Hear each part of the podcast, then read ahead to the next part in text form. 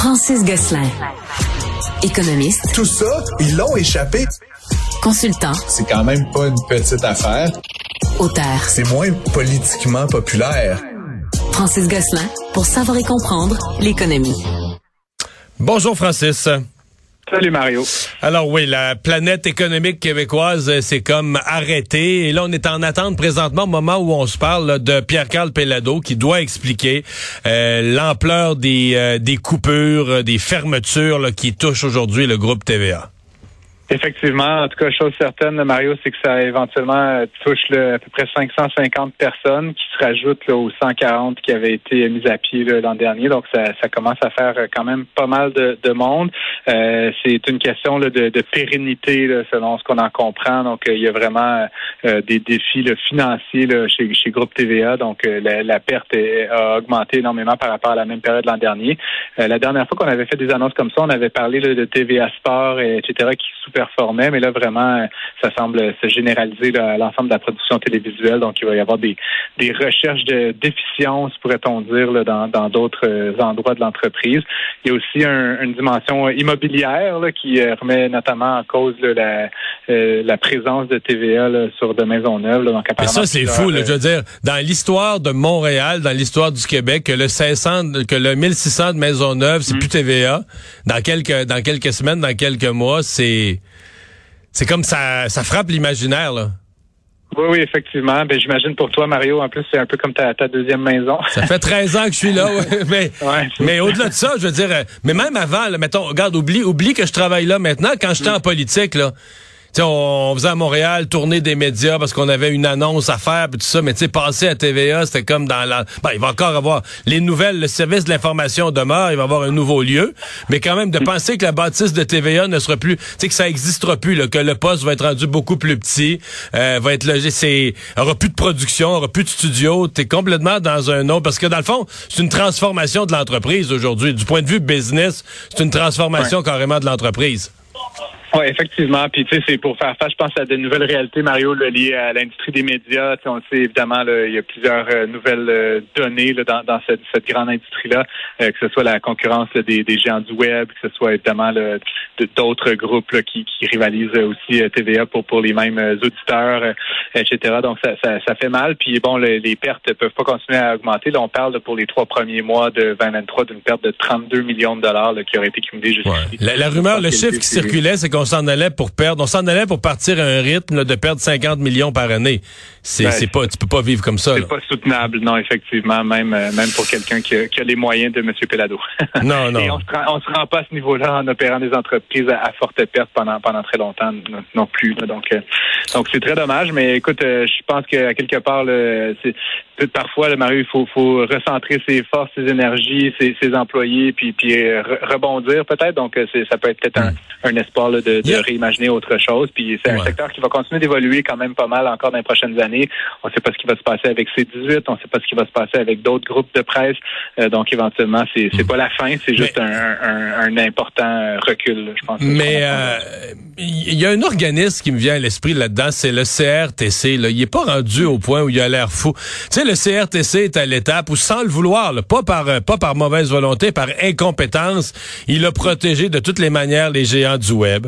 Puis là, ensuite de ça, il continue, alors qu'il fixe aucune obligation aux géants du web, pour Netflix, puis euh, continue à fixer aux médias toutes sortes d'obligations de faire ceci, de produire là, donc toutes sortes de contraintes qui augmentent les coûts. Mais je veux dire, le CRTC a l'air d'un sincèrement d'un dinosaure dans le milieu de la pièce. Non, dans l'état actuel de la crise des médias. Là. Oui, ben on le dit souvent, euh, Mario. Je pense que ben, l'organisme lui-même est un peu dépassé, je pense, par la part des événements. Puis malheureusement, moi je le constate même de mon côté, euh, dans, dans le marché, là, le CRTC est très mal entouré, très mal conseillé. Donc c'est malheureux, mais mais il y a, comme un, manque de, je pense, de, de vision, de, un manque de, de, compréhension des dynamiques, notamment sur le plan économique. Tu sais, je pense qu'il y, y, a beaucoup d'expertise dans le domaine médiatique, mais ça reste qu'à la fin, ces entreprises-là sont pas le moindrement capables de, de, de couvrir leurs frais, d'être moindrement rentable, ben, ça appelle à des situations comme on aujourd'hui. Puis TVA, c'est un peu la, comment dire, c'est une partie de l'iceberg.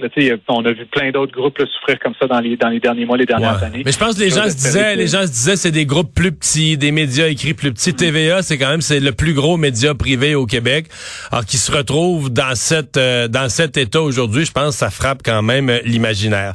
Euh, il y a Hydro-Québec aujourd'hui qui a frappé aussi l'imaginaire. Euh, une annonce majeure de Michael Sebia, attendu dans, même depuis plusieurs mois, son plan pour l'avenir d'Hydro. Oui, ben c'est tout un plan, en tout cas, Mario, qui nous a dévoilé M. Sabia aujourd'hui. On peut pas dire qu'il a chômé depuis son arrivée en poste il y a trois mois, puis on peut pas dire non plus qu'il a une vision euh, modeste pour la société d'État. On parle d'investissement, Mario, à l'horizon 2035, qui est un horizon assez important, je pense, pour le gouvernement du Québec. Tu te rappelleras que 2035, c'est aussi, en principe, la fin de la vente des véhicules à essence. C'est plein de rendez-vous importants pour la société québécoise. Donc, selon euh, le plan qui a été déposé par M. Sabia d'ici euh, donc les 12 prochaines années, 185 milliards de dollars de nouveaux investissements euh, pour euh, augmenter la capacité de production. C'est essentiellement... Et, la fiabilité, hein? Il y, a, une partie de l'argent et la fiabilité du réseau. Il y a une partie de l'argent quand même qui va. moi, j'ai trouvé que c'était un chapitre plus important que j'aurais pensé et des sommes plus importantes pour arrêter les pannes, rendre le réseau plus fiable. C'est comme si j'ai eu l'impression de lisant le document que Michael Sebia, quand il a pris les commandes d'Hydro, bon, tout le défi de produire plus, puis l'électrification, je pense qu'il le savait. Mais c'est comme s'il a pris conscience de dire, OK, l'état du réseau, il, manque vraiment d'amour, puis si on a beaucoup de pannes, euh, il y a des raisons à ça. Puis, et là, on a tout à coup un plan, on double les investissements annuels dans dans l'entretien, l'amélioration, la consolidation des infrastructures pour assurer la fiabilité. Là.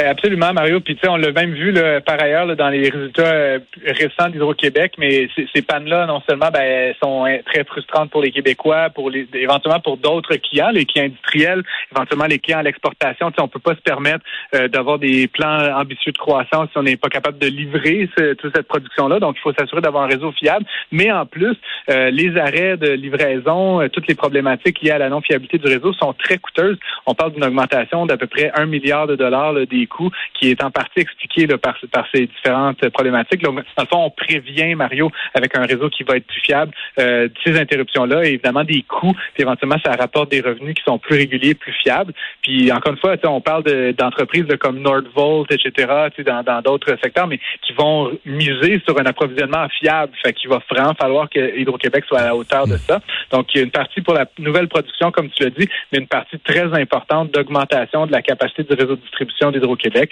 encore une fois, je vois ça d'un personnellement d'un très, très bon oeil. Autant du point de vue, on va dire, un peu égoïste, mais vraiment du point de vue développement économique du Québec euh, et développement de la région du nord-est de l'Amérique du Nord, d'avoir une entreprise dont on peut être fier en termes de fiabilité euh, de, l'approvisionnement. Et finalement, tu veux me parler de la consigne euh, pour laquelle hier on a eu un changement opérationnel? Ben, honnêtement, Mario, je, voulais t'en parler, je, limite quasiment pour te demander ton avis, mais je trouve ça limite un peu ridicule. Moi, personnellement, euh, euh, je sais pas pour toi, là, j'achète à l'occasion des, des boissons gazeuses puis de la bière, mais comme je, tu sais, je je sais pas, il y avait il y avait une étude économique qui disait Mario que de se pencher pour ramasser un 5 cents, ça valait pas nécessairement la peine, tu sais, par rapport à ton salaire horaire et tout ça. mais comme je trouve qu'on fait on fait beaucoup beaucoup de bruit pour un truc qui a, tu sais, moi qui monte à 10, de 5 cents à 10 cents honnêtement, mais on s'en, mais contre-fou, tu comprends, comme je que moi, là, que ça me rapporte 30 cents ou 60 cents, là, mes canettes, je vais les rapporter ou pas les rapporter. Puis, je pense qu'on se trompe de cible avec cette espèce de faux incitatif monétaire de dire que oh, les comportements vont changer parce que soudainement, tu peux aller chercher 30 cents à mettre ça dans un distributeur à l'épicerie. C'est comme, on dirait, une réflexion d'une autre époque.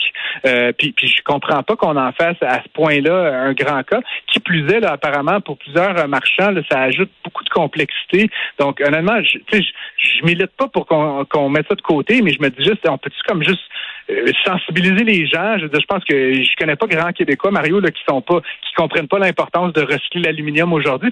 cette histoire de la consigne, quand même, si on la mettait à une pièce la canette, peut-être que ça changerait quelque chose pour moi puis ben du monde, mais, mais entre 5, puis 7, puis 8, puis 10, puis 12 cents, je, je, comprends même pas de quoi on parle. Donc, euh, je voulais juste comme un peu... Mais moi, j'ai un autre... Je t'entends, je t'entends très, très, très, très bien. J'ajoute un point. Moi, l'expérience du retour des canettes, ça me plaît pas tellement. C'est-à-dire que t'es dans l'entrée d'une épicerie. c'est dans l'entrée d'une épicerie. Il y a souvent déjà du monde. Puis des fois, il y a des ramasseurs de canettes, des scouts. tu vas avoir quelqu'un qui en a 800 devant toi. Tu vas-tu vraiment passer une heure et demie pour attendre après lui? Un.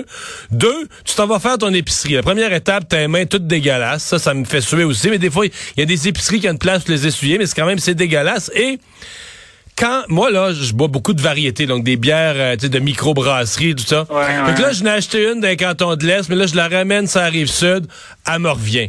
Quand la strap part par en arrière que la canette me vraie, je la casserais dans le mur. tu comprends-tu?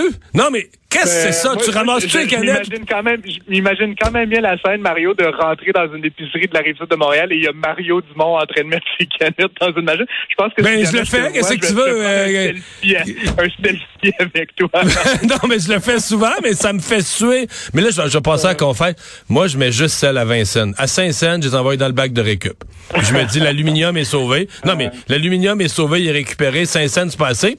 Puis là, ben, c'est mon cas de conscience. Est-ce que 10 cents, c'est plus que 5? Je suis proche de toi, je suis proche de ton raisonnement.